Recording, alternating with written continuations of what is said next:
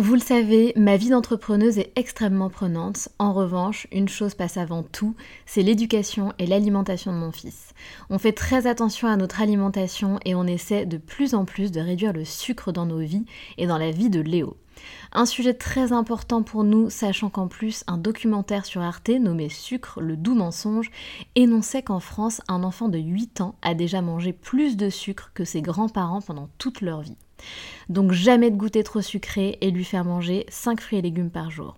Avoir une alimentation équilibrée et fruitée, c'est clairement le meilleur des carburants pour vous les filles, mais aussi pour vos enfants. Je glisse souvent une gourde pomme pot dans mon sac, sans sucre ajouté bien sûr, avant d'aller le chercher à l'école, parce qu'en plus de plaire à Léo, ça équivaut à une portion de fruits recommandée par le programme national nutrition santé. Pour moi, c'est pratique et pour lui, c'est délicieux et ludique. Et maintenant, place à l'épisode. Salut,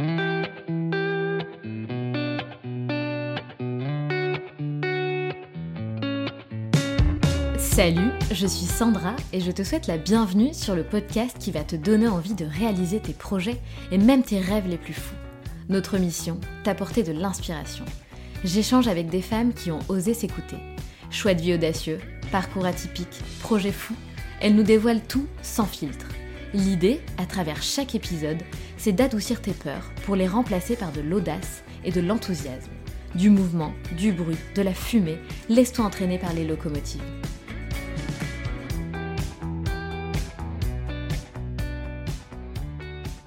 Chloé, pour ceux qui ne la connaissent pas encore, est coach et entrepreneur. Elle inspire et aide des milliers de personnes au quotidien, à travers sa communauté réunissant près de 250 000 personnes, mais aussi à travers les divers programmes qu'elle propose. Amoureuse de la vie, à la découverte de la joie et du bonheur et en constante introspection, la mission de Chloé, c'est de pouvoir redonner du pouvoir à ceux qui le veulent pour transformer leur monde intérieur avant de transformer leur vie. À la base, Chloé a fait des études scientifiques. Elle voulait devenir née. Mais elle s'est rendue compte qu'elle avait besoin de contact avec l'humain. Elle a alors poursuivi des études de naturopathie, phytothérapie, tout en alliant communication et commercialisation. Elle est ensuite devenue directrice pour la moitié de la France dans l'industrie pharmaceutique et biologique, tout en pratiquant du fitness de manière intensive. Puis, son corps a lâché. Chloé a fait un burn-out. Elle s'est retrouvée paralysée et en arrêt maladie pendant plusieurs semaines. À cette époque-là, Chloé avait déjà une communauté sur les réseaux puisqu'elle partageait activement sa passion pour le fitness et son expertise autour de la nutrition. À la moitié de son arrêt maladie, elle s'est dit stop. Cette mise en arrêt ne lui apporte rien. Elle a alors lancé son premier programme détox qui a immédiatement été un immense succès, au point de se demander si c'était légal de faire autant d'argent en une semaine. Et là, elle a réalisé qu'elle pouvait tout faire, que le champ des possibles était immense. Chloé, c'est aussi une nomade. Cela fait trois ans et demi qu'elle n'a plus de chez elle. Elle voyage quasiment toutes les semaines. Elle avait décidé de partir un an en Australie avec son chéri, mais ils ne sont jamais revenus et n'ont cessé de partir à la découverte du monde. Dans cet épisode, Chloé est comme à son habitude authentique. Elle parle de son burn-out, dû aux limites qu'elle ne s'était pas posées et aux valeurs avec lesquelles elle n'était plus alignée, de son rôle d'entrepreneur, manager une dizaine de personnes et être constamment sous les projecteurs, de son quotidien de nomade, de sa mission et de ses routines qui lui permettent de s'ancrer où qu'elle aille. Comme l'explique Chloé, être à la tête d'une société, porter une mission, c'est jouer le rôle du soleil, c'est avoir la responsabilité de briller, et cela peut être épuisant. Mais elle a su mettre en place des clés, comme réguler son temps de travail, faire passer en priorité ses loisirs, ses moments de détente et de déconnexion, et surtout se foutre la paix. Bonjour Chloé. Bonjour Sandra, je suis très contente d'être ici. Mais c'est moi, c'est moi qui le suis et je vais te le redire encore 15 fois, mais euh, je suis vraiment hyper honorée euh, que tu aies accepté mon invitation. C'est euh, c'est pas rien d'avoir Chloé Bloom à, son micro, vraiment. donc j'espère que je vais gérer cette interview. Chloé, est-ce que tu peux te présenter, s'il te plaît, en quelques mots pour ceux qui te, ne, qui te connaissent pas encore? Oui, bien sûr. Alors, bah, moi, c'est Chloé. on me retrouve sur différents réseaux sociaux sous le nom de Chloé Bloom. Euh, j'aime à me présenter assez simplement, dire que je suis coach et entrepreneur.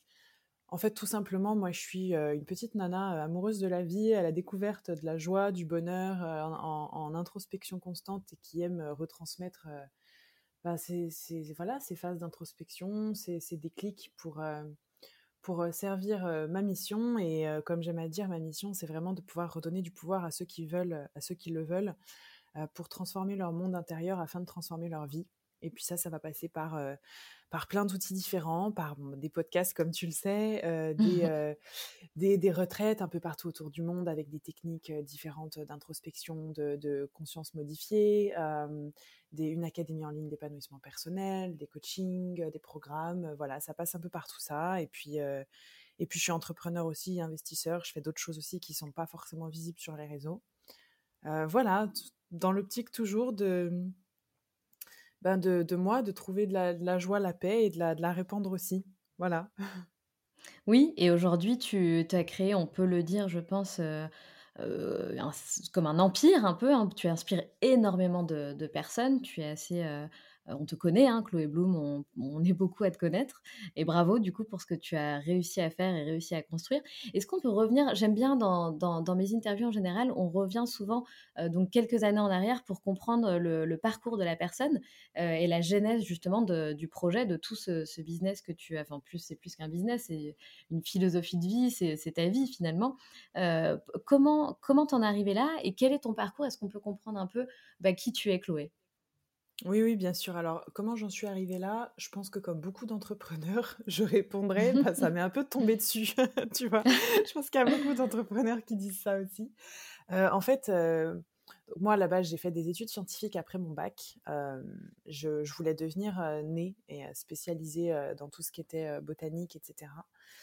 puis je me suis vite rendu compte qu'en fait, bah, moi, j'avais besoin de contact avec l'humain que être en labo ça me suffisait pas. Donc j'ai poursuivi mes études dans tout ce qui était plutôt naturopathie phytothérapie aroma mais avec le côté aussi un peu plus communication commerciale enfin l'aide vraiment dans la naturo.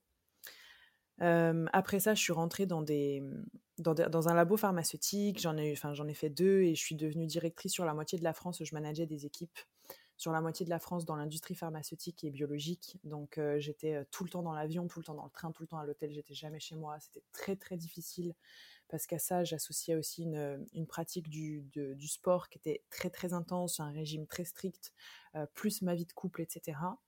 Et en fait j'ai fini par péter un câble. j'ai fini par péter un câble, j'ai fait un burn-out. Un jour, je ne pouvais plus me lever, mon corps m'a dit, m'a dit stop, mon mental aussi.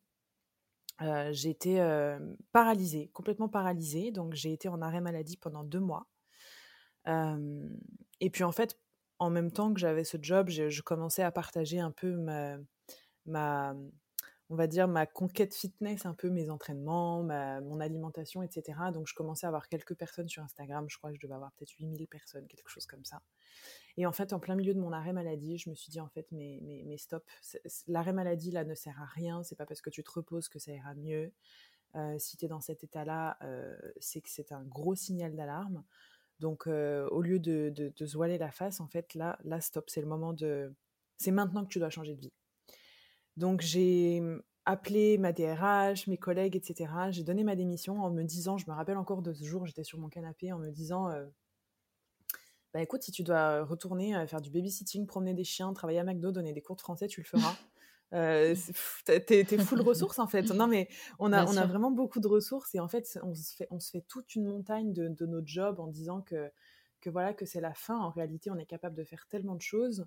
Certes, j'avais un emploi cadre sup, très jeune en plus, super bien payé, très stable et tout, un CDI, bien sûr le Graal dans notre société.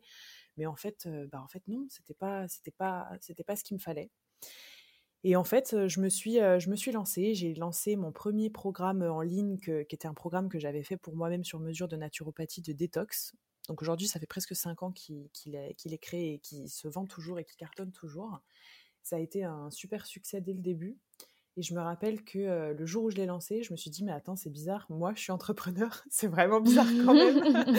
et je me suis même dit, mais attends, est-ce que c'est légal de faire de l'argent autant en une semaine? Vraiment, je me suis vraiment dit ça.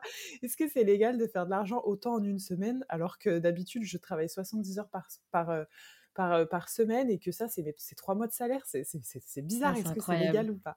Ouais, Vraiment, le, gros, gros déni, quoi. Surtout que j'ai vraiment personne d'entrepreneur dans mon entourage, dans ma famille, etc. Et euh, voilà, ça m'est tombé dessus. Et de fil en aiguille, bah, en fait, je me suis dit, euh, je peux tout faire, je peux faire tout ce que j'ai envie de faire. Donc à chaque fois que j'ai une idée, j'ai voulu la mettre en place. Euh, parfois, j'ai dû me calmer un peu parce que j'ai toujours sans idée à la seconde. Comme et, euh, et heureux... voilà, je pense que c'est assez commun. Et heureusement que j'ai un, associé qui me, qui me calme aussi, qui est beaucoup plus, euh, qui est beaucoup plus rationnel et, et posé que moi. Et, et, voilà, et de fil en aiguille, en fait, on a construit plein de choses ensemble. J'ai construit aussi des choses de mon côté seul, des choses avec mon chéri. Et, et voilà, et aujourd'hui, je dirais pas que j'ai un empire, mais je dirais que j'ai je suis en train de construire mon arbre tranquillement avec mmh. en, solidifiant bien mon tronc et en voilà en, en, allant un peu développer les branches on va dire et c'est fou parce que donc tu parles de, ton associé justement, euh, et ça c'est quelque chose que je, pense, hein, peut-être que je me trompe, que peu de personnes savent. Moi la première, je ne savais pas, donc c'est un peu en faisant euh, quelques petites recherches un peu plus poussées avant de, faire euh, cette interview, je vois que tu, as, que tu as un associé en fait depuis le départ, et tu as même une équipe, bon ça je m'en doutais un peu, mais tu as, tu as une grande équipe qui t'accompagne, et c'est fou parce que c'est vrai que tu es constamment bah, sous les feux des projecteurs, donc on n'a pas... On, on pense pas en fait que tu peux avoir un associé ou toute cette équipe derrière. Euh, donc c'est complètement dingue. Et ce qui m'a marqué aussi, c'est que tu as commencé, en fait, quand tu t'es lancé dans l'entrepreneuriat, donc quand tu as commencé à monter, à développer ta boîte, tu as tout de suite, eu ou très rapidement une équipe à tes côtés, c'est ça? Alors en fait, l'associé, je l'ai eu presque tout de suite, sauf qu'on n'était pas associés. En fait, c'était un de mes potes on s'était rencontrés en soirée, tu vois, à l'époque, euh, enfin voilà, j'étais dans mon CDI et tout, lui il faisait complètement autre chose, euh, enfin voilà.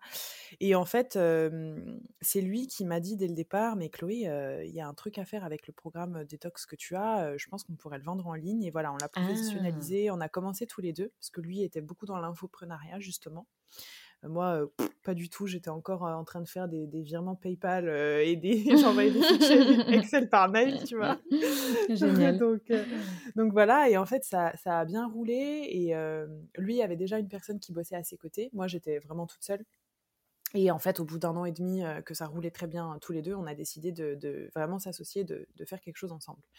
mais les deux premières années, je dirais, j'étais, moi, enfin, moi j'étais toute seule. On était on était, euh, après, on n'a été que deux avec euh, son assistante euh, qui nous avait rejoint. mais je faisais tout. Hein. Je, faisais du, de mes montages podcast, vidéo, retouches photos, écriture de texte, programmation de newsletter, enfin absolument tout. Et mise en page, tout. Je faisais absolument tout. Et puis non, en fait, c'est quand j'étais en Australie où je me suis dit, mais en fait, là, c'est plus possible. Je bosse énormément. C'est génial, mais j'en peux plus. Et, et le fait d'être exposé autant sur les réseaux sociaux, moi, ça me fragilise beaucoup. Euh, c'est très énergivore, donc je pense que je vais avoir besoin de m'entourer de quelqu'un. Et la première personne que, que j'ai pris à mes côtés, c'était une, une, prestataire en tant que community manager. Et j'ai tellement kiffé déléguer. j'ai tellement kiffé déléguer. Genre le bonheur. Ah ouais, non, mais. qu'en fait, je me suis dit, mais en fait, euh, en fait, ensemble, on peut aller tellement plus loin, quoi. Et du coup, bah, en fait, ça s'est fait très vite. Et là, en, en, un an et demi, je dirais, on est passé de 3 à 10 salariés seulement. Enfin, même pas de, de, une salariée à presque 10 salariés.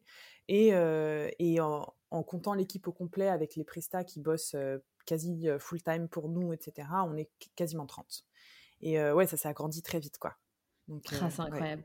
Bon, je t'avoue que ça me rassure parce que quand j'ai euh, quand j'ai écouté euh, cette vidéo, je sais plus euh, si c'était une interview que j'ai lue et que j'ai vu que tu t'étais entouré de personnes très vite, j'ai commencé à me dire oh là là, il faut que je recrute des gens, qu'est-ce que je dois faire, merde. donc je t'avoue que ça me rassure. Donc tu as quand même tout géré plusieurs années, donc pendant deux ans toute seule, donc c'est bien. voilà, ça me rassure.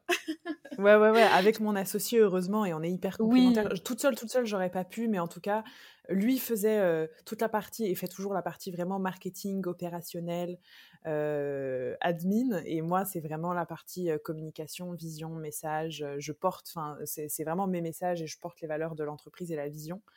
Et du coup, on est hyper complémentaires. Et ça, ça a vraiment été comme ça dès le début. Mais, mais non, non, l'équipe, enfin, tu vois, j'avais pas de community manager, de graphiste, de photographe, pas du tout. Je faisais Bien tout sûr. toute seule. Bien sûr, bah, c'est comme ça qu'on commence en général. Il n'y a, pas de, y a pas de secret. Et tu parlais justement de, de ton burn-out, donc c'est quelque chose qui me, qui me touche beaucoup parce que ben, parmi les, les, invités des locomotives, on est beaucoup à avoir fait de burn-out. Euh, moi-même, euh, j'en ai fait un et c'était assez, euh, c'était comme toi, c'était assez anxiogène dans le sens où, si tu veux, du jour au lendemain, j'ai fait un malaise hyper bizarre avec des symptômes très anxiogène, tu vois, des fourmillements dans le bras, dans le visage. J'avais vraiment l'impression que j'étais en urgence vitale, tu vois.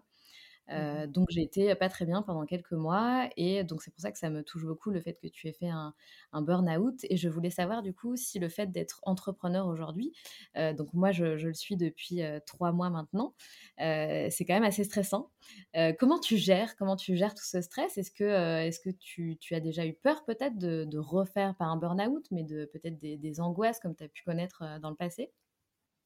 Oui, oui, oui, bien sûr que je l'ai, bien sûr que j'ai de nouveau été confrontée à, des choses comme ça. Le burn-out ne vient pas euh, d'une surcharge de travail ou ne vient pas de, juste d'un job ou d'une bosse. Ça vient toujours euh, de, limites qu'on se met pas à soi-même, de, de valeurs avec lesquelles on n'est pas aligné. C'est, quelque chose de très profond. Donc bien sûr, quand on en a fait une fois, on est sujet à en refaire et c'est pas euh, que en changeant de travail que ça marchera. Tout à fait. Cependant, ben, en fait, les premières années d'entrepreneuriat, je bossais comme une tarée. et je regrette rien parce que je pense que c'est aussi ce qui m'a aidé à en être là. Mais, mais ça allait, je gérais bien. Et en fait, j'ai commencé à être très angoissée et très fatiguée, en fait, finalement, vraiment de manière énergétique et morale, à partir du moment où j'ai eu une équipe. Et ça, il y a peu de gens qui le, qui le disent. mais s'entourer d'une équipe quand on est la bosse, déjà quand on est manager, quand on n'est pas dans son propre business, c'est pas facile de manager. Mais ah quand on est euh, la boss entre guillemets, en tout cas la chef d'entreprise et qu'on a sa propre équipe et que c'est nous qui sommes à la tête de l'entreprise et qui devons prendre toutes les décisions, c'est juste euh, éreintant. Ça peut être éreintant, ça s'apprend, ça ça devient pas comme ça du jour au lendemain. Même si je savais manager, je savais pas être chef d'entreprise et manager en même temps. Parce qu'en fait, je me suis retrouvée euh, sursollicitée. Donc en fait, ah j'avais recruté plein de pompiers pour euh, éteindre le feu partout. Sauf que tous ces pompiers, quand il y avait un feu, c'est moi qui venais voir pour me dire OK, Chloé, on fait quoi? On fait quoi sur le feu? Eh Elle est où la lance? Ah C'était un peu ça, quoi.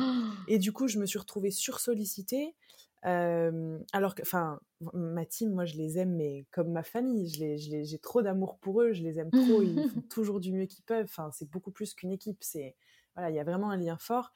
Mais c'est vrai que ouais, ouais, ça a été, ça a été très difficile à certains moments de me retrouver toujours sursollicitée, de, de, en fait, de même plus avoir de limite entre Slack et moi, entre mon équipe et moi, à ah, répondre tout le temps. J'avais plus, en fait, c'était impossible pour moi de réfléchir. Et j'ai frôlé un moment où je me suis vue éclater. J'avais envie de balancer mon ordi à travers la, la, la, la salle. Et je me suis dit, en fait, stop. là, c'est j'en suis l'entière responsable, il faut que je pose mes limites. J'ai organisé du coup un séminaire avec mon équipe euh, à Lisbonne. Je les ai tous amenés et je leur ai dit voilà, écoutez, euh, moi, il faut que je vous dise un truc que j'ai beaucoup de mal à assumer, mais, que, mais qui, je sais, est sain. Je suis le soleil de l'entreprise, vu que je suis la leader qui est sous les projecteurs constamment. Déjà, c'est un rôle qui n'est pas forcément facile pour moi, parce qu'à la base, euh, à la base, j'ai commencé à vouloir être sous les projecteurs et petit à petit, c'est plus forcément ce que j'ai souhaité. Mais surtout, vu que je suis le soleil, mon rôle, c'est de devoir briller. Et malheureusement, si je suis constamment euh, sollicitée et, et, vraiment tirée de toutes parts, je suis épuisée, je peux plus briller, le business ne se portera plus. Et s'il n'y a plus de soleil, il n'y a plus de business, il n'y a plus de Chloé Bloom. Donc votre rôle, ça va plus être de tout le temps me drainer, ça va être de me protéger. Et ensemble, on a vraiment reposé toutes les limites en fait qu'il fallait, où je leur ai dit, bah écoutez, voilà, moi, je vais être joignable du lundi au mercredi. Je vais poser tous mes appels avec vous, mes réunions avec vous, mes interviews. Voilà, aujourd'hui on est mercredi, c'est pour ça qu'on s'appelle. Demain ça n'a pas été possible, tu vois. D'accord. Et euh, les jeudis, je suis joignable que par écrit par Slack. Et les vendredis et les week-ends, vous m'oubliez. Je suis pas joignable, même s'il y a des urgences, je ne suis pas joignable. C'est du temps que je dois prendre pour moi. Donc j'ai vraiment scindé ma semaine comme ça. Euh, je m'octroie euh, vraiment des, moments entiers aussi de, déconnexion. Enfin, tu vois, quand je, vais à des retraites ou quand je vais à des séminaires, ils savent qu'en fait, c'est, c'est pas la peine, faut pas compter sur moi. Et ça a été difficile parce que quand c'est notre propre business, c'est quelque chose que tu connais aussi sûrement, on a l'impression que si on n'est plus là, la Terre s'arrête de tourner, quoi. Qu'en gros, ah, il va y avoir des, boulettes et des trucs. Bien euh, sûr, voilà. non, mais connais un peu tout ça.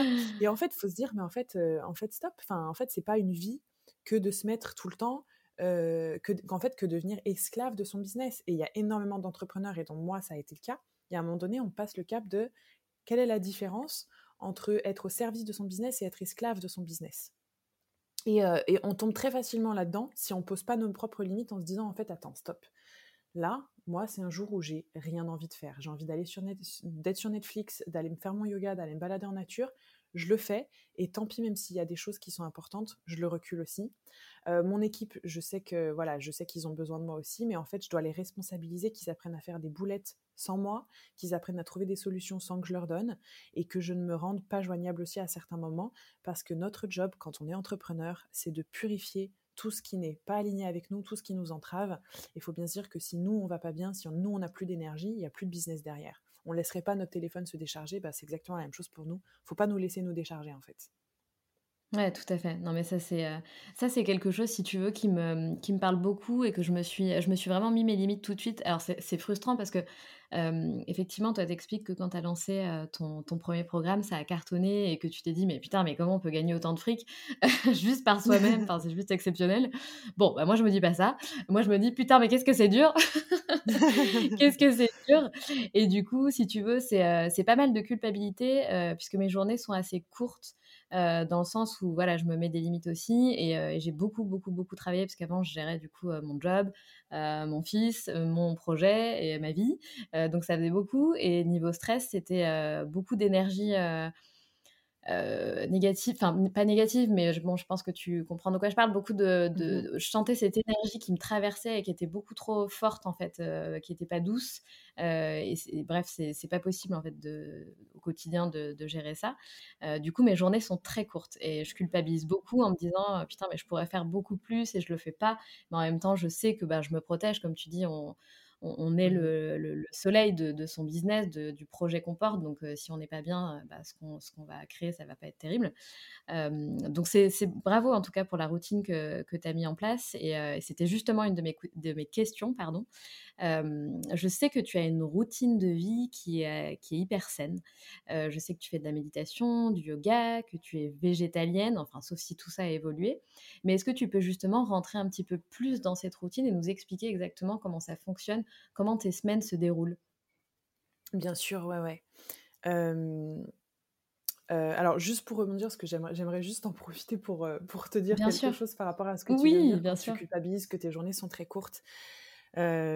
C'est comme je te comprends, comme le, le, travail de la culpabilité sur le fait de moins travailler pour moi a été, a été très intense, douloureux, encore plus quand j'ai eu une équipe parce que le fait de moins travailler parfois que ses propres collaborateurs, c'est très, ça a été très difficile pour moi.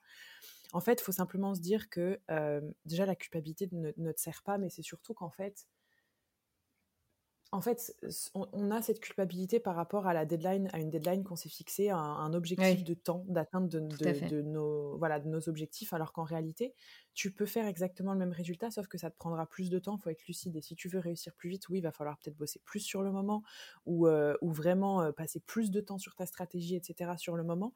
Mais en fait, si tu passes moins de temps, tu, pourras faire la même chose, ça prendra juste plus de temps et c'est complètement OK en fait. Donc voilà, il y a, cette notion aussi un peu d'apprendre à, se foutre la paix, à, se lâcher la grappe, je pense, qui est assez importante. Voilà, c'était juste la petite parenthèse, parce que je pense qu'on est très nombreux à le, à le vivre, cette culpabilité. Oh oui, complètement. Et du coup, pour répondre à ta question sur la routine, en fait, si tu veux, le truc c'est que moi, donc ça fait trois ans et demi que je suis nomade, que j'ai pas de chez moi, que j'ai pas de maison. En ce moment, je déménage toutes les semaines, donc c'est assez éreintant. Ah, incroyable. Ouais. D'ailleurs, c'était une de mes prochaines questions. Hein, on en parle. bon ben voilà, on en parlera. c'est vrai que c'est assez, c'est assez éreintant, assez difficile en tout cas à, coupler avec une vie de businesswoman. C'est clairement et de manager. C'est clairement un, un gros challenge mais ça se fait, voilà, j'en suis la preuve, ça se fait. Mais du coup, si tu veux, le fait de ne pas avoir de chez soi, tu es tout le temps dans, des environnements différents. Alors parfois, on retourne à des endroits qu'on connaît, donc c'est plus facile de prendre ses marques. À d'autres moments, pas du tout. Et pour moi, si tu veux, le fait de m'instaurer une routine, ça a été aussi le moyen de me créer une encre partout où j'irai pour me sentir chez moi, pour pas perdre mes repères et encore une fois, pour bien gérer mon stress. Donc ça a commencé aussi quand j'étais en Australie, où ça a été très dur au début pour moi l'expatriation. et en fait, je me suis dit, ok, bah, crée-toi une routine. Donc j'ai eu des routines matinales qui étaient très précises. Pendant un moment, je me réveillais tous les jours à la même heure. Un peu le Miracle Morning, si tu veux, c'était vraiment ça. Je me réveillais tous les jours, 5h30, je faisais ma ah méditation, ma respiration, ma gratitude, mes écritures, mon yoga. Et ensuite, tac, je commençais ma journée. Donc j'ai eu ça. Et puis ensuite, c'est quelque chose qui m'a beaucoup moins servi parce que j'ai aussi accepté de, de laisser entrer beaucoup plus de, flexibilité et d'incertitude, surtout dans ma vie. Euh, donc maintenant, j'ai une capacité d'adaptation et de flexibilité qui est juste euh, énorme. Et du coup, c'est hyper pratique aussi. Si tu veux, maintenant, voilà, au bout de cinq minutes, je manque, c'est nickel. Mais je garde toujours en fait des habitudes qui font que euh, peu importe où je suis, peu importe les circonstances, peu importe le chaos, je prendrai toujours soin de moi et je trouverai toujours une bulle de paix. Donc pour moi déjà, il y a des choses qui sont super importantes, c'est que tous les jours, tous les jours, tous les jours, je pratique de la respiration. Euh, alors ça va être différents types de respiration, mais souvent il y a des respirations typiques dès que je me lève le matin qui sont vraiment faites pour booster les niveaux de, d'énergie, euh, pour booster euh, l'humeur, etc. c'est quelque chose que je fais aussi avec mon chéri. Donc voilà, on, a beaucoup cette pratique de la respiration. Je peux en faire le soir aussi avant de m'endormir pour canaliser mon stress. Ou tu vois, hier j'ai eu un, une énorme montée de stress suite à une mauvaise nouvelle dans mon, dans mon job. Donc, euh, je me suis mis debout face à la mer et j'ai pratiqué euh, voilà, 10 minutes de respiration hyper intense pour vraiment m'apaiser. Donc, il y a toujours cette pratique de respiration qui me suit un peu partout. Il y a toujours la pratique de la méditation. Euh, si j'ai choisi ce style de vie, c'est pour être hyper connecté à la nature et pour choisir où je veux vivre. Donc pour moi, il n'y a pas meilleur endroit que dans la nature pour méditer, donc je le fais tous les jours. C'est c'est aussi un moment pendant lequel je prends le temps de visualiser des racines qui poussent, euh, sous mes hanches pour me dire, ok, là, je suis dans un nouvel endroit que je ne connais pas, mais je manque, je suis quand même chez moi, j'ai quand même de la stabilité, je suis quand même ancrée. Et je prends vraiment ce temps de, tout le temps faire cet ancrage dans tous les nouveaux endroits où je vais. Euh, ça, ça, permet vraiment en fait de déjà de bien travailler le chakra racine, mais vraiment de, de s'ancrer et d'apporter de la stabilité. Euh, plutôt que d'être tout le temps un peu perdu, d'être un peu stressé parce que c'est nouveau, on ne connaît pas, on n'a pas nos repères. Euh, et puis, bah, forcément, pratique du yoga et du sport tous les jours, n'importe où je vais. Euh, les premières choses qu'on fait quand on cherche notre nouveau chez nous d'une semaine sur l'autre, c'est trouver où est-ce qu'il y a des salles de yoga, où est-ce qu'il y a des salles de sport, mmh. est-ce qu'il y a des piscines, euh, voilà, est-ce qu'il y a des balades à faire. Et comme ça, c'est c'est vraiment les premiers réflexes qu'on a. Et la recherche de petits cafés sympas aussi, faut le dire. bah oui, quand même. c'est génial. Non, c'est génial, ça fait, euh, ça fait rêver parce que si tu veux, c'est des choses qu'on on est beaucoup à vouloir atteindre, euh, à vouloir réussir à mettre des routines de vie. Enfin, moi, la première, tu vois, j'essaie de pratiquer comme toi la respiration, donc pas de la même manière, c'est différent. C'est une respiration que tu peux faire quand tu veux, en fait, que tu sois assise à ton bureau en train de conduire ta voiture, ta voiture pardon, faire un peu de méditation, de faire du sport, je fais du yoga. mais tu vois, c'est difficile de, toujours trouver le moment pour le faire et, de voilà, c'est hyper dur en fait d'organiser d'organiser une semaine. Je trouve que c'est pas si simple. donc c'est vrai que ça, ça, fait un peu rêver hein, tout ce que tu dis. Vas-y, je t'en prie. En fait, ça dépend simplement de à quel point c'est non négociable pour toi. C'est ça. déjà, truc, c'est qu'on se met énormément de pression avec les il faut que, il faudrait que j'ai une routine, oh, et puis il faut que je fasse du yoga, et puis il faut que je fasse de la méditation. Et puis moi, j'ai vraiment plein de trucs aussi à faire. Moi, il faudrait que je fasse mes gratitudes, il faudrait que je fasse mon écriture intuitive, il faudrait que je fasse de l'aquarelle, il faudrait que je fasse plus souvent de la danse. En fait, à un moment donné, il faut aussi se foutre la paix, parce qu'avec toute cette notion de bien-être, d'holisme et de développement personnel, on est en train de créer des nouvelles injonctions qui sont il faut que je fasse plus pour être une bonne personne et pour être une meilleure personne. Mais ça, c'est bullshit, hein, c'est complètement faux. On est déjà de très bonnes personnes. On n'a pas à travailler sur nous ou à faire tout un tas de trucs. C'est pas parce qu'on fait notre yoga qu'on est une meilleure personne que quelqu'un qui n'en fait pas. en fait, je pense que c'est hyper important la notion de s'écouter et, et, faire les choses avec amour de soi plutôt que il faut que pour tout bien faire parfait. Donc l'idée, c'est ok se dire qu'est-ce qui me fait vraiment du bien Qu'est-ce que ça m'apporte Si je vois pas spécialement les bienfaits de la méditation sur moi, pourquoi est-ce que je me force à continuer? Moi, honnêtement, je médite euh, vraiment tous les jours, tous les jours, tous les jours, que depuis, allez, huit mois. Avant, je méditais quand j'en avais besoin, quand j'étais pas bien, mais j'ai pas médité pendant des mois d'affilée parce que je ressentais pas le besoin. Mais bien sûr et ça ne fait pas de moi une, personne moins spirituelle ou moins zen ou quoi que ce soit. Donc je pense déjà il faut, il faut se foutre un peu la paix. Et puis surtout quelque chose qui aide, c'est vraiment de définir à quel point c'est important pour moi, à quel point c'est non négociable. Et, euh, et, ça, ça reste encore euh, quelque part un challenge de se dire, en fait, euh, ça, cette routine de méditation ou de respiration, ou même juste cette balade en nature que je veux faire toutes les semaines, à quel point elle est plus importante que trier tous mes mails, faire ces interviews, enregistrer mon podcast, programmer mon podcast, à quel point c'est plus important. Et la première réponse qu'on a, c'est ben non, attends, c'est beaucoup plus important de monter mon podcast, mon truc et tout. Mais encore une fois, il faut penser long terme et se dire en fait, stop, c'est non négociable. Je me pose la question, si je dis non à ça, si je dis non à la méditation, si je dis non au yoga, à quoi je suis en train de dire oui? Ou par exemple, si je suis en train de dire oui à monter mon podcast là tout de suite maintenant, à quoi je suis en train de dire non? Bah, Je suis peut-être en train de dire non à un moment de sérénité pour moi, je suis en train de me dire non à moi, je suis en train de dire non à mon sommeil, je suis en train de dire non à mon état de stress. Donc voilà, il y a plein de choses comme ça à mesurer, mais vraiment l'idée c'est d'en faire un non négociable. Euh, et commencer petit, pas vouloir faire 150 trucs. Il y a beaucoup de mes clientes qui, me disent ça, qu'elles ont envie de faire plein de routines, plein de choses. En fait, il faut juste commencer petit et se dire, euh, si j'arrive déjà à faire trois trucs qui me plaisent dans la semaine, c'est top. Et puis quand ce sera bien ancré, que ce sera vraiment une habitude et que ce sera juste non négociable, tellement non négociable que j'ai même plus à y penser, même plus à motiver, même plus à hésiter, et ben là je rajouterai des choses. Mais en attendant, je commence tranquille et, petit à petit on, verra comment ça se déroule. Mmh, mais tout à fait. Mais tu as tout à fait raison. C'est surtout de se dire bah, pourquoi tu pourquoi tu le fais, pourquoi tu veux méditer, pourquoi tu fais cette respiration, pourquoi tu fais tes cours de yoga. Euh, moi, je sais que je le fais parce que ça m'apporte un bien-être incroyable et que je suis quelqu'un de... enfin, je suis un peu comme toi dans le sens, tu disais que tu avais toujours plein d'idées, de trucs, d'énergie. Moi, je suis une boule d'énergie, j'en peux plus. Bah oui, j'ai besoin de me canaliser. et c'est pour ça que c'est important. Je sais que je le fais pour moi et, euh, pour mon corps et pour, euh, pour mon bien-être. Donc, c'est pour ça qu'il il faut que je trouve voilà, le, moyen de le faire de manière mmh naturelle, effectivement, comme tu dis, sans sans pression. Mais effectivement, l'importance, euh, l'importance est là, tout à fait. Mmh. tu parlais tout à l'heure, Chloé, euh, du fait que tu voyages tout le temps. Mais alors pourquoi? Et c'est quoi ta vie? Parce que c'est vrai que... Euh, non, mais c'est quand même hyper intrigant. mais oui, mais c'est hyper intrigant quand... quoi ta vie? Parce que quand on va sur ton Instagram, donc bien sûr que c'est euh, euh, que tout ça, c'est du contenu, ton, ton contenu est magnifique, euh, tu es magnifique, donc forcément, c'est hyper inspirant. on a l'impression que tu vis dans un lieu paradisiaque ou que tu voyages tout le temps. Donc, quelle est ta vie, Chloé? Comment Où vis-tu? Euh, Eh bien, je vis partout et nulle part. En fait, euh, si tu veux, il y, a trois, il y a trois ans et demi, on, est, on a tout plaqué, on a rendu, on a tout vendu, nos meubles, nos affaires, tout. Puis on est parti chacun avec une valise, donc avec mon chéri en Australie, en se disant bon bah on part un an, puis on reviendra. Puis en fait, on n'est jamais revenu. On n'est jamais revenu. en fait, on s'est dit mais en fait, euh, il y, a, y, a beaucoup de trop belles choses à voir dans ce monde pour qu'on rentre. En fait, j'adore la France c'est mon pays, je le soutiens, enfin voilà, mais, mais je me sens, moi où je me sens bien, c'est quand je suis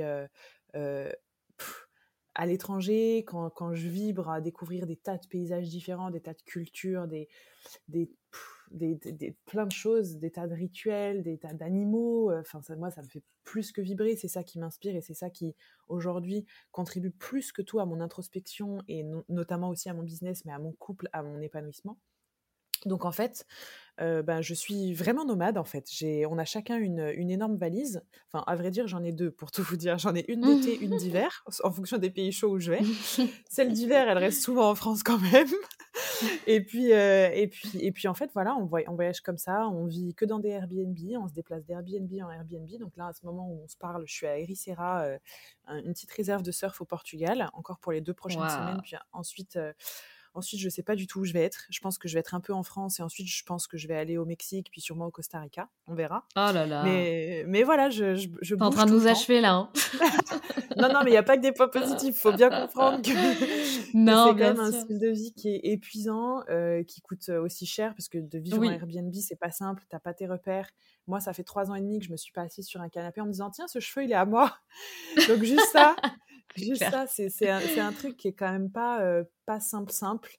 Euh, maintenant, depuis six mois, j'ai mon oreiller à moi que je me trimballe partout, mais j'en ai pas eu pendant trois ans. Et, euh, et c'est un truc qui est bête, mais de pas posséder un truc à soi dans une maison, ben encore une fois, on en revient du coup à devoir instaurer plein de petites routines, à se trimballer ces petites pierres à installer, ces petits trucs à brûler. j'ai un petit hôtel que j'installe partout quand j'arrive dans un Airbnb où j'installe mes pierres, mes oracles, mes petits trucs à brûler, mes machins pour bah voilà, c'est mon petit bout de chez moi que j'amène un peu partout. Mais, mais, voilà, on voyage vraiment en Airbnb partout, on bouge tout le temps. Nos voyages en général sont, sont choisis en fonction des événements qu'on a, soit par le boulot, soit tu vois là, on part au Mexique parce que j'ai un séminaire avec mon mastermind là-bas et que derrière je fais une retraite de Joe Dispenza, donc on va y rester un peu plus longtemps. puis après, on, verra, on verra où on va aller. On est très appelé par le Costa Rica, le Pérou, mais encore une fois, voilà, on verra. Là, on est rentré en Europe pour ma santé parce que j'ai voilà, des soucis que j'arrive pas à traiter on, se laisse un peu porter. Après, ça fait quand même un moment qu'on a envie d'avoir une base. On a, en fait, nous, notre, notre résidence principale, elle est à Bali. ah, d'accord. Donc, vous avez quand même une, résidence principale. Ok. Alors, on a une résidence principale administrative, mais on n'a pas de maison là-bas. Ah Pas du tout. On en a une pendant, pendant six mois là, mais qu'on a lâché parce que six mois, ça commençait à faire vraiment trop long pour rester au même endroit. Ah Incroyable. mais, mais voilà, mais l'idée, c'est qu'on puisse repartir quand même, se rebaser là-bas. on a ouvert voilà, notre entreprise, notre résidence principale là-bas et qu'ensuite on bouge de partout. Ouais. Mais, mais ouais, on bouge, on bouge. Mmh. Et tes équipes, alors, tu les gères constamment à distance? Vous vous rejoignez de temps en temps avec des séminaires, c'est ça? Oui, oui, c'est ça. Alors, moi, je les gère à distance. je rentre quand même, euh, allez, 3-4 fois en France par an. Donc, donc c'est quand même assez suffisant. Enfin, tu vois, ça fait plus de tous les trimestres. On se fait des gros séminaires avec tout le monde. Je passe du temps avec elles à chaque fois que je rentre. donc, c'est plutôt cool. Et puis, en plus de ça, quand moi je suis à l'étranger, parfois quand je suis en Europe, euh, elles peuvent me rejoindre. Là, tu vois, elles étaient avec moi la semaine dernière pour faire un, shooting pour notre marque de vêtements. Euh, on, a, on a eu des séminaires. Enfin, voilà. Donc, euh, on a dû mettre aussi en place pas mal de choses, en fait, pour, pour garder des liens très forts, pour le management à distance, des réunions, des moyens vraiment de, de, construire des relations fortes. Et c'est un pari réussi, donc c'est chouette. Franchement, c'est chouette, mais c'est pas voilà, c'est pas simple. Ça demande de, ça demande beaucoup beaucoup de communication parce que forcément à distance, il y a plus d'incompréhension, il y a plus de euh, l'émotion, c'est pas la même chose. Pour souder les liens d'une équipe aussi, c'est pas la même chose. Donc, euh, donc on a trouvé plein de moyens et aujourd'hui, on est hyper, hyper, hyper soudés, quoi. Tout à fait. Et ça se fait de, plus en plus. Il y a de plus en plus de CEO nomades. Euh, j'adore d'ailleurs, c'est le genre de culture d'entreprise que je trouve incroyable. Mais mmh bravo en tout cas. dans une autre vidéo, oui, j'ai regardé beaucoup de vidéos sur toi, Chloé, pour, pour assurer pendant cette interview tu dis que tu ne pensais jamais pouvoir incarner la, la féminité, pardon, alors qu'aujourd'hui, on peut carrément dire que tu es la, représentation de la féminité. Pourquoi est-ce que tu disais ça? C'est marrant, bah, merci, merci beaucoup. en fait, j'ai toujours eu, depuis ma puberté, j'ai toujours eu un rapport déjà très mauvais avec mon corps, toujours. Et depuis vraiment ma puberté, enfin le moment où je suis passée d'une petite fille à une femme, euh, je me sentais jamais assez féminine, pas féminine. Vraiment, enfin, j'avais, j'étais ballottée entre cette idée qu'être féminine, c'était être ultra vulgaire, sale. Il y avait vraiment cette notion de saleté. Euh, pour moi, la sensualité, c'était quelque chose à condamner. Et en même temps, cette idée que de toute façon, j'étais jamais assez féminine, donc jamais assez séduisante, que les hommes euh, me valideraient jamais, euh, que les femmes seraient toutes mes concurrentes. Donc j'ai ah vraiment été. Euh, ah oui, oui, ça a été, ça a été extrêmement intense. C'est un travail sur lequel. Ouais, ouais, c'est très dur et c'est un travail que je fais encore beaucoup. j'ai gravi des, des, montagnes et des montagnes et des montagnes, mais je sens qu'il y a toujours quand même un travail à faire sur le féminin ouais, ouais, c'était, j'étais vraiment, euh, vraiment là-dedans. Donc j'ai eu, euh, j'ai été surtout beaucoup bridée par, euh, par la notion de, sensualité, d'accepter son corps de femme, que ce soit la poitrine, les poils, les cheveux, le fait d'être regardée. Enfin, en fait, tout, c'était vraiment quelque chose pour moi qui était à condamner. Et il y a peut-être deux, trois ans, il y a trois ans, j'ai été amenée à faire un, un, gros travail sur moi justement pour accepter d'être plus vue euh, par le sexe opposé, mais aussi par les femmes, finalement par tout le monde, d'être plus vue quelque part et d'être vue comme une femme. Euh, travailler le fait d'accepter que j'étais pas sale, mais que je pouvais être euh, sensuelle. Et, et, du coup, bah, faire tout ce travail en plus sur la féminité sacrée, l'énergie féminine, l'énergie sexuelle, enfin vraiment sur tout ça. Et, et, ça a été un, un long travail sur l'acceptation de, de, mon corps. Alors, je ne vais pas dire aujourd'hui que j'adore mon corps, ça serait mentir. J'ai encore des complexes, j'ai encore des phases assez difficiles, mais, mais, mais je l'aime au sens amour inconditionnel, je l'aime profondément. Je m'accepte comme je suis, j'accepte ma féminité dans sa globalité, j'ai renoué avec ma sensualité à un point un point où aujourd'hui, moi, je m'en épate. Enfin, je suis vraiment fière de moi aussi là-dessus. Ça fait vraiment partie de mes valeurs les plus hautes. Et je suis, je suis hyper heureuse de ça. Mais c'est vrai que c'était vraiment l'opposé. J'étais tellement tout le temps en colère contre les hommes, contre les femmes, contre moi finalement, parce que je me détestais clairement, que mon corps était tout le temps fermé. Euh, je me donnais une allure aussi masculine. J'avais envie de. Quand je faisais du fitness, enfin, je faisais même du bodybuilding, mon idée c'était d'être euh, ah d'être encore plus masculine. C'était d'être encore plus masculine. Euh, alors qu'on peut être très musclé et hyper féminine. Mais moi, mon idée, c'était vraiment d'être plus masculine pour, euh, pour me défendre, en fait. Donc, j'étais tout le temps sous une espèce de carapace anti-féminine, mais surtout anti-énergie féminine. J'étais super yang, j'étais super beaucoup dans la force, dans la, dans la, dans le dur, dans le, dans la réaction plutôt que dans l'ouverture.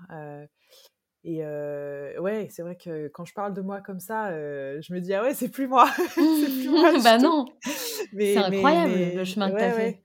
Ouais, je pense que c'était nécessaire, mais ça, ça se voit encore. Si, si, tu regardes mes anciennes vidéos YouTube, je sais pas si tu l'as fait, la différence entre mes vieilles vidéos YouTube, mes toutes premières, et celles d'aujourd'hui, je l'ai fait hier encore. Je me dis, mais what? What? C'est dingue. Ouais, ouais, c'est dingue. Mais, mais ouais, ouais, c'est, il y a toujours, il y a toujours ce travail-là. En ce moment, je travaille beaucoup sur l'énergie Kundalini, l'énergie sexuelle, parce que ma spiritualité m'amène énormément à travailler là-dessus. Euh, sur, euh, sur voilà, cette acceptation aussi de sexualité sacrée, de ouais, d'énergie kundalini, de féminité sacrée. Je pense qu'il y a beaucoup, beaucoup de choses qui m'amènent à ça, euh, beaucoup de, de chamans que j'ai vus, de, de, maîtres spirituels aussi qui m'ont dit des choses assez, assez dingues par rapport à ma mission sur Terre de réunir sensualité et force d'entreprise. Donc, enfin, tu vois, c'est un peu tout, tout c'est dingue parce que ça, ça explique tout ce travail que j'ai fait depuis des années. Donc voilà, je continue ce travail, mais, mais oui, ça n'a pas toujours été le cas. Mais c'est incroyable. Enfin, j'adore comprendre un peu, si tu veux, d'où d'où on vient, pourquoi on porte une mission en particulier. Et là, c'est fou le, chemin que tu as fait, parce qu'aujourd'hui, tu, tu, incarnes finalement cette féminité, cette sensibilité, cette sensualité. C'est vraiment. tu l'incarnes, quoi. Enfin, bah, sincèrement, c'est dingue. Mmh. C'est dingue, vraiment. Franchement, bravo. Et, et tu, tu, tu, as été accompagnée par des, des coachs, des thérapeutes? Est-ce que tu as déjà fait une thérapie sur du long terme? Alors, j'ai jamais fait de thérapie. sur ce sujet-là, j'ai jamais été coachée. D'accord. Du tout, parce que parce qu'en fait, il y a beaucoup beaucoup de choses de mon introspection que j'ai vécu que j'ai vécu seule en expérimentant. beaucoup de gens pensent, par exemple, que j'ai lu des tas de bouquins pour arriver à être à, faire du travail de dev perso sur moi. C'est complètement faux. Hein. Les bouquins, ça fait pas si longtemps que, en tout cas, des bouquins de dev perso, ça fait pas si longtemps que j'en lis énormément. Enfin, c'est même pas vraiment des bouquins de dev perso en plus, mais non, il y a beaucoup de choses en fait que j'ai expérimentées en méditant, en respirant, en, allant, en faisant des retraites, des séminaires, en, ayant fait des expériences chamaniques. et puis à chaque fois, en fait, en essayant de, vraiment de me comprendre, en fait, moi, un, des pires trucs pour moi, c'était la danse. J'ai toujours dit jusqu'à il y a un an et demi encore que je dansais comme un pied, que je savais pas danser. Les seules fois où j'avais dansé, c'était avec de l'alcool, tu vois. Donc, enfin. Et, et, en fait, et maintenant, je fais des danses extatiques, s'il te plaît. Enfin, tu vois, c'est vraiment le truc. Non, mais c'est incroyable. en fait, si tu veux, j'ai expérimenté. Donc, ce domaine-là, j'ai vraiment travaillé toute seule dessus. Mais il y a aussi eu des femmes sur mon chemin qui m'ont inspirée de par des phrases qu'elles m'ont dites, de par des, des, comportements qu'elles avaient, de par des, comportements qu'elles avaient que moi je ne voulais pas représenter parce qu'elles faisaient miroir. Elles faisaient miroir. J'ai vu des femmes, euh, j'ai vu des femmes euh, qui, qui, qui, pensaient représenter la féminité et qui se jetaient dans des comportements, dans des archétypes, euh, qui, qui, des, rôles qu'elles jouaient finalement parce que je voyais au fond qu'elles n'étaient pas bien dans leur peau. Donc si tu veux, ça faisait miroir en moi tout ça. Et je me disais, ah ouais, en fait, cette femme, en fait, cette femme, c'est moi elle est en train de se représenter que c'est en étant habillée plus comme ci, plus maquillée, plus ceci, plus cela, qu'elle va être plus féminine. Mais en fait, moi, j'observe qu'une femme que j'admire, c'est aussi une femme qui se sent féminine en étant juste elle, en acceptant tout d'elle. Donc euh, voilà, j'ai été inspirée par des femmes. Euh, et après, sur, ce, sur, sur le reste, sur beaucoup d'autres choses, bien sûr, j'ai été coachée. Moi, je suis toujours coachée aujourd'hui. je, suis dans un groupe de, d'entrepreneur dans un mastermind chez Martin Latulipe. Donc, euh, je me fais coacher par Martin Latulipe, par François Lemay. Euh, mais ça, c'est plutôt sur l'aspect business ou même l'aspect juste, euh, l'aspect juste psychologique, développement de soi. J'ai eu Martin Latulipe la semaine dernière au téléphone parce que je lui ai dit Martin, je suis larguée, je me sens pas bien, j'ai envie de me renfermer sur moi. Enfin, voilà, pour parler de plein de choses. Donc, Bien sûr. Je me fais coacher et oui, oui, je me suis fait coacher sur, euh, sur d'autres aspects de notre vie. Je pense que c'est très, très, très important quand on est entrepreneur, mais surtout quand on est coach, il faut qu'on se fasse coacher. Euh, tout à fait. Tout, tout, le monde en a besoin. Mais complètement, je te rejoins à 100% là-dessus. Mmh. Quelles sont les femmes qui t'ont inspiré, Chloé?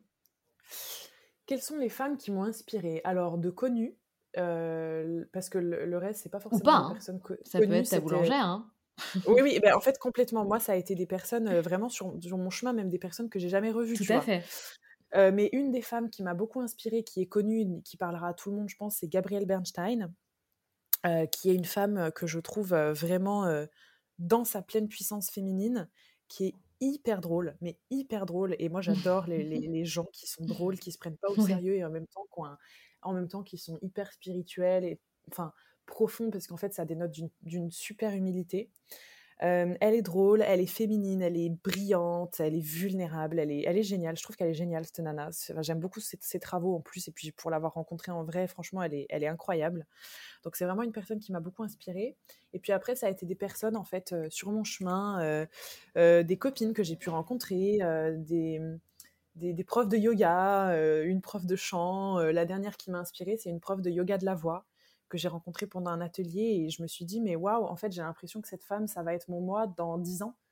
Mmh. Euh, c'est dingue, tout résonne en fait, ça résonne tellement, ça fait tellement miroir, tout se met sur mon chemin comme ça et, et, ouais, voilà, je trouve que ça, en fait, ça a été, ça a été euh, souvent des personnes euh, venues comme ça sur mon chemin et on pense souvent que nos inspirations, ça doit être des gens qui, ont, des success stories de ouf et tout, alors qu'en fait, pas, pas du tout. Je veux dire, ouais, même la boulangère peut nous inspirer, quoi. Mais évidemment, Évidemment, non mais complètement avant de, passer au rituel, parce que chaque, pardon, pendant chaque épisode, on a un petit rituel de fin et on, va y passer dans, quelques secondes. J'avais juste un dernier, une dernière question, enfin un dernier sujet. tu as dit que si tu pouvais changer le monde, tu rendrais le développement personnel obligatoire dans les écoles dès le plus jeune âge. et, ça, en fait, ça m'a, tu sais que ça m'a donné, alors bon, c'est peut-être un peu too much, mais c'est vrai, ça m'a donné un peu envie de pleurer parce que c'est quelque chose qui me touche et que je prône. Enfin, c'est juste, voilà. Donc, j'avais besoin de, de, parler de ça avec toi euh, à la fin de, de, notre, de notre échange. ça m'étonne pas du tout d'avoir euh, d'avoir dit ça. Je me reconnais bien J'avais extrême, la nana, tu sais. Euh, non, mais, mais attends, mais, non, mais je le pense toujours. tellement raison, mais oui, mais évidemment. non, non, mais je le pense toujours. Je le pense toujours. bon, déjà, je pense qu'il y a un énorme. Il y a un énorme travail à faire sur le système d'éducation aujourd'hui, je pense. Mais bon, à oh part ça, euh, j'ai pas d'enfants, donc je, je, suis pas, je suis pas hyper bien placée pour parler de, de, ça, de ce que je voudrais pour mes enfants. Mais, mais je pense que au niveau d'éducation, il y a un, et d'enseignement, il y a un énorme, un énorme switch à faire. Et je vois déjà de plus en plus d'enseignants. Euh, qui font des choses mais génialissimes quoi et qui, qui, amènent des notions absolument magnifiques auprès des enfants et, et chaque jour je me dis mais merci à ces personnes là euh, mais surtout, en fait, c'est que le dev perso, pour moi, et, je dis le dev perso comme si c'était une matière, mais ça n'en est pas une, mais toutes ces notions, euh, toutes ces notions euh, d'amour, d'amour de soi, de communication avec l'autre, d'accepter ses émotions, de vulnérabilité, de, de, de, même juste la différence entre un homme, une femme, c'est enfin, juste ça, on nous l'apprend pas. Juste ça, on nous l'apprend pas. Et moi, je trouve ça triste qu'on ait à lire des livres pour comprendre la psychologie du sexe opposé. Juste ça, moi, ça, ça me désole. Ça, ça me désole. Et, euh, et je pense que, en fait, si on, si on apprenait toutes ces choses-là, si, euh, si toutes ces choses-là étaient des notions qui étaient rendues banales euh, et qui étaient un peu désacralisées ou même rendues moins tabous finalement dès notre plus jeune âge, mais en fait, il y aurait, y aurait moins de divorces, il y aurait moins de violence, il y aurait sûrement moins de viols, il y aurait plus de communication, plus d'amour, moins de jalousie. Euh, moins, de, moins de dépravation, euh, dans des, euh, il y, aurait moins de personnes addictes à toute substance qui soit. Enfin, moi, j'en suis convaincue. J'en suis convaincue, en fait. C'est encore une fois, le, bonheur, c'est accessible à tout le monde. Le, fait d'être heureux et de réussir, c'est un droit de naissance. et c'est pas forcément quelque chose qu'on nous enseigne vraiment. En tout cas, ça, dépend de, voilà, de nos parents, de la famille, des enseignants qu'on a. Et, et, moi, je suis convaincue que si juste on nous disait les choses les plus basiques de la vie euh, au lieu d'apprendre le théorème de Pythagore. Je suis vraiment désolée pour les enseignants qui écouteront ça, mais, mais quelque part, moi, j'arrête pas de me dire ça. En fait, je me dis, mais si on apprenait juste euh, à, comment communiquer euh, de manière non violente et à accepter juste ses émotions au lieu d'apprendre de faire des suites arythmiques en, maths, en fait, peut-être que, enfin, j'en suis même convaincue, je pense que qu'on serait capable de, de, beaucoup de choses et d'assainir beaucoup de choses dans ce monde en fait. Mmh, mmh. Mais tellement, tellement, tellement. Et surtout qu'on arrête de nous apprendre à être le, le, le, meilleur, à être tout le temps dans la compétition, mais plutôt à être la meilleure version de soi. Enfin, ça, c'est, il y a tellement, enfin, il y a tellement de choses que mmh. j'aimerais aussi, si j'avais le pouvoir de changer certaines choses dans l'éducation, il y aurait tellement de choses à faire. voilà, donc on, a un petit rituel dans le, podcast Les Locomotives. À chaque fin d'échange, de, d'épisode, je demande à la personne si elle a une phrase, un mantra ou un conseil que tu auras envie de partager avec nous. un mantra, un conseil, je pense que ça va faire écho à, ce que, à ce que je travaille beaucoup en ce moment c'est pour moi c'est un peu connais-toi toi-même et tu connaîtras le divin.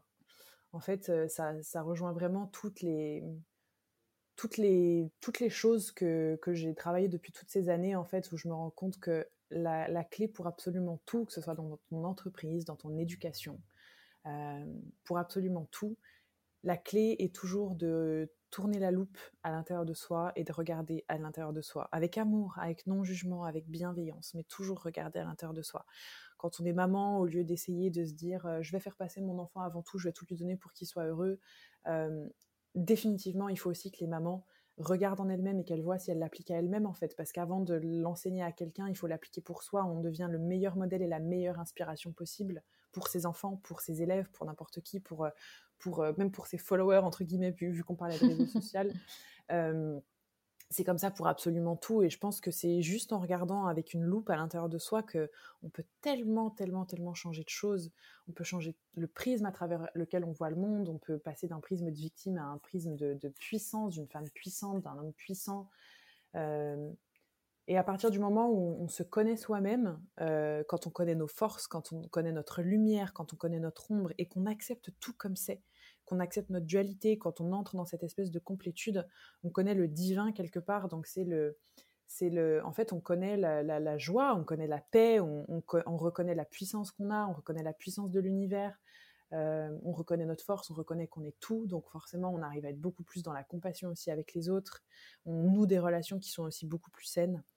Euh, et en fait, je me rends compte que beaucoup de gens sont très malheureux et se retrouvent enfermés dans des schémas euh, répétitifs constamment, que ce soit amoureux, business, euh, argent, peu importe, tout simplement parce qu'ils ne se connaissent pas eux-mêmes, ils ne connaissent pas leurs forces, ils ne connaissent pas leurs capacités, ils ne connaissent pas leur ombre, ils ne connaissent pas les histoires qui se racontent, qu'ils entretiennent, qui sont complètement fausses. voilà, donc je pense qu'il y a vraiment cette idée de ouais, connais-toi toi-même et tu connaîtras le divin. C'est super fort pour moi en ce moment. Tout à fait. C'est hyper vrai ce que tu dis. Et Chloé, la dernière question. Euh, quel était ton rêve de petite fille? Mon rêve de petite fille. Mon rêve de petite fille. Euh, euh, alors, ça va pas être joyeux, mais c'était que mes parents m'aiment. C'était que mes parents m'aiment et de rendre fiers mes parents. Mes parents m'ont toujours aimé, ils ont toujours été fiers de moi. Hein. C'est vraiment ça, ça ne tient qu'à moi ce que je dis. Mais moi, j'avais toujours l'impression que c'était pas assez, que j'étais pas assez bien, que j'étais pas, pas assez fiers de moi, que je, je réussissais pas assez bien, que j'étais pas assez sage. Et c'était mon rêve, c'était que mes parents soient super fiers, super euh, aimants, etc. Et c'est ce qui fait qu'en fait, j'ai toujours couru après l'amour de mes parents, toujours couru après la validation de mes parents. Alors qu'elle était déjà là, hein, clairement, elle était vraiment déjà là. C'est juste moi avec mes yeux de petite fille. Et, euh, et, et, je sais aujourd'hui que c'est ce qui m'a poussée à, à avoir des jobs comme ceci, comme cela, à être parfaite, à être enfant sage, à avoir des bonnes notes. C'est ce qui m'a poussé à faire plein de choses, mais du coup, par la suite, quand j'ai pété un câble, c'est ça qui m'a poussé à partir, c'est ça qui m'a poussé à, faire les choses par moi-même, qui m'a poussé à faire le travail que j'ai fait aujourd'hui sur ma sensualité, ma féminité, mais aussi sur mon statut de chef d'entreprise, le fait de poser mes limites, ma patience, plein de choses. Et je pense que si j'avais pas eu ce rêve quelque part un peu de désillusion de petite fille, j'en serais jamais arrivée là. C'est fou. C'est peut-être pour ça aujourd'hui que tu donnes euh, autant d'amour finalement à travers ta communauté, parce qu'on ressent hein, que tu donnes beaucoup, il y a beaucoup d'authenticité, pardon. Euh, et c'est peut-être pour ça finalement que tu donnes euh, beaucoup d'amour. Peut-être, peut-être aussi parce que je pense que l'amour est toujours juste devant nos yeux et on, court toujours après alors qu'en fait il est partout quoi. C'est vrai, c'est vrai. Merci beaucoup Chloé pour cet instant avec, toi, c'était formidable, vraiment. Merci infiniment. Bah, merci beaucoup. Merci à toi, c'était très chouette. Merci, à bientôt. Salut. Si tu as aimé cet épisode, je t'invite à laisser 5 étoiles et un commentaire sur Apple Podcast. Cela m'aidera grandement à augmenter la visibilité du podcast, mais aussi à le faire connaître. Tu peux aussi rejoindre la communauté sur Instagram pour ne manquer aucune actualité et également rejoindre le groupe d'entraide à la réalisation de projets sur Facebook qui s'intitule Les Locomotives Crew. À bientôt!